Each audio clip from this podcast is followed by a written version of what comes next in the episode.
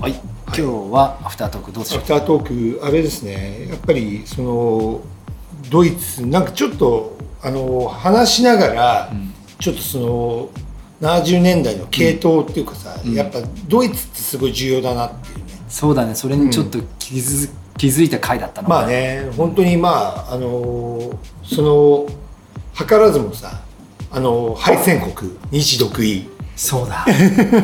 そう だ禁断の禁断の忘れたい過去忘れたいだでも忘れちゃいけない過去ですよねややまあもちろんもちろんだからそのそれもねなんかこうちょっとねあのイタリア挟んだ時に、んあなんかこの最初それを意図してなかったんだよね全くねうん、でも日独いいやべえなみたいうんまあなんとなくいろんな共通点はあるだろうねな、あるあるある、だってまあファッションだってイタリアなんて言ったらさそうだね日本人好きだしねねうんでやっぱドイツ的な部分も日本はあるしイタリア的な部分もあるよね、あるある日本はね、うん確かにだからやっぱりそういうなんか共通点だよね、やっぱねなんか三国同盟的ななんかちょっと今で言うとちょっと変な話だけどもそうだね、うんまあ、そういうのがそのカルチャーの中ではありなんじゃない、うんあるよね戦争はしちゃダメだけそど、うそうそうそうそうそうまあだからあれだよねあのでもなんか日本日本って全部そういうのをさ、あの網羅できるよね確かになんか細野さんとか見てると本当偉大な作曲家っていうかもう歴史に残る作曲家だと思ってるからそうだね坂本さんもそうだし、ん池村さんもそうだけどだってなんかさあのいないよねいないだから日本のエッジな人たちなんだよね、うん多分ねすごくだからなんか昔ってなんかてその天才が多かったな多かった、ね今だってエッジなことってなかなかないもんね、そう慣れたくても慣れないし、うんそんなものがなかなか見つかりづらいっていうのもあるけど思うけど、でも当時のこの人たちはすごくとんがってたんだろうね多分ねとんがってるけど日本その海外のノスタルジアみたいのを受け取りつつも、うん日本のフィルターうでん全アウト部プットしてた言ってたから、なんかこう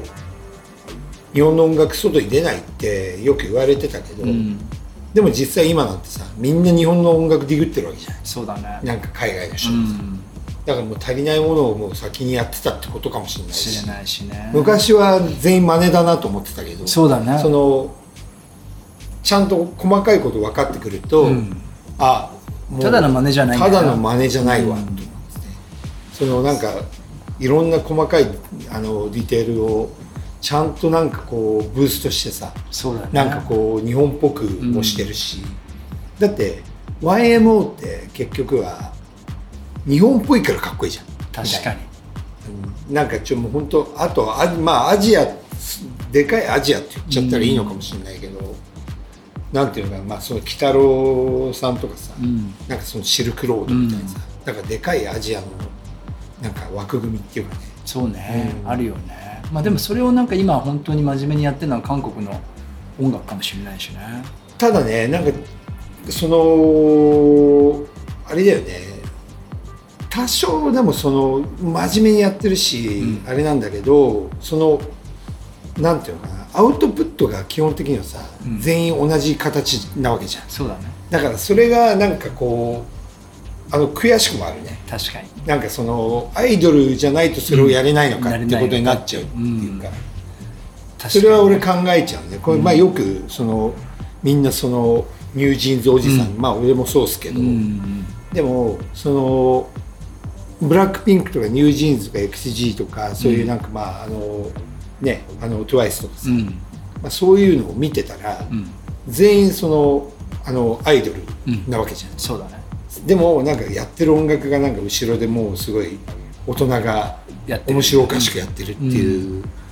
だからそれはすっげえかっこいいし俺とかなんか今の日本にないから羨ましいなとは思ったけど、うんでもあれだよねちょっとなんかうって思っちゃうよねその個性っていう意味で、まあ意味ではね、うんそうそうそうそうまあビジネスも当然絡んでくるし、うんまああの聞き方はちょっと違うかもしれないね、うん確かにねだからなんかこうねブラックピンクって最初4人でもう塊だったけど今とかリサとかジェニーがすげえ抜けちゃってみたいな、うんうんうんっていうのがなんかまからさまに見えるじゃん、見えるねね、だからそういうのってニュージーンズも出てくるわけじゃん出てくるねこれからね、うんそうそうそうだから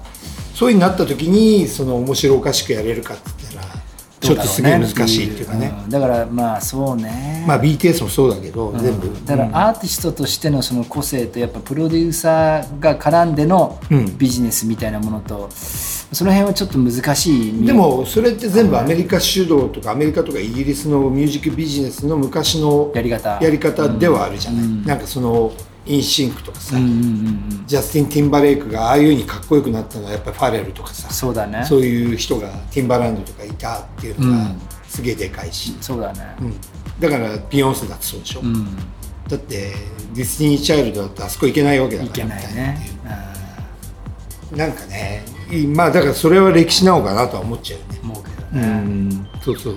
ディスティニー・チャイルド他誰だっけみたいなケリーですよケリー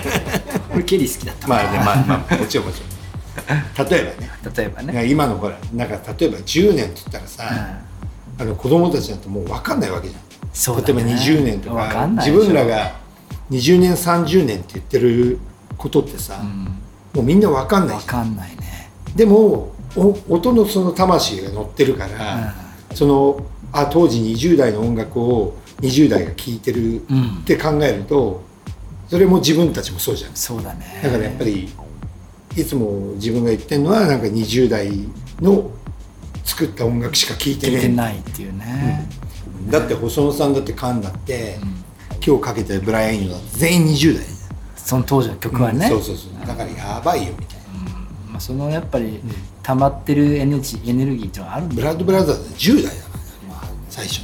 まあでもほらこの間のほらストーンズ80 80歳80 80歳ねでもたまに出てくるけいど、やね、いやでもそのこれはなんかそのノスタルジックなバンドにはなりたくない、んだ例えばさ5歳の5歳じゃない、まあ、10歳ぐらいの人が新しいストーンズ聞いて、うんかっこいいと思ったらさあれがスタンダードになるわけそうだねアングリーアングってリいーうがねねんそうあれがもういやーかっこいいですだからあのそのストーンズのプロモは、うん若いすごい綺麗なお姉さんがあのあーこそうなんだがっつり踊とってもう言ってるへー言わしてるだからやっぱり向おけってんのさんがおそっうださねんがさこうロックンロールしてるのかっこいいけど、うんやっぱりそういうビジュアルで来る場合は、うんまあやっぱそうこう引きでいるっていうねいるまあそうなるよね多分ね、うん、だから多分そういうコンセプトなんだろうなと思う、うんだからもちろんライブはがっつり行くけどそういうビジュアルで見せる時はそれ二分か十った歳ぐらいの女性がこう転がってる感じってうんいうのはうんまあそういう見せ方なんだ、ってことだね、うん、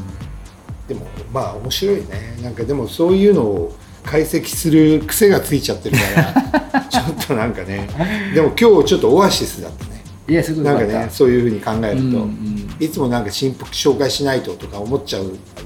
時あるけど、まあこの自然な流れねがそうまそうたそうそうよかったよねまあ、あとレイナー・ディーンさんに向けてねあの向けてねキーマンだからねキーマンだからねピーやっぱト・ねデイズにはうん欠かせない、あんな長文の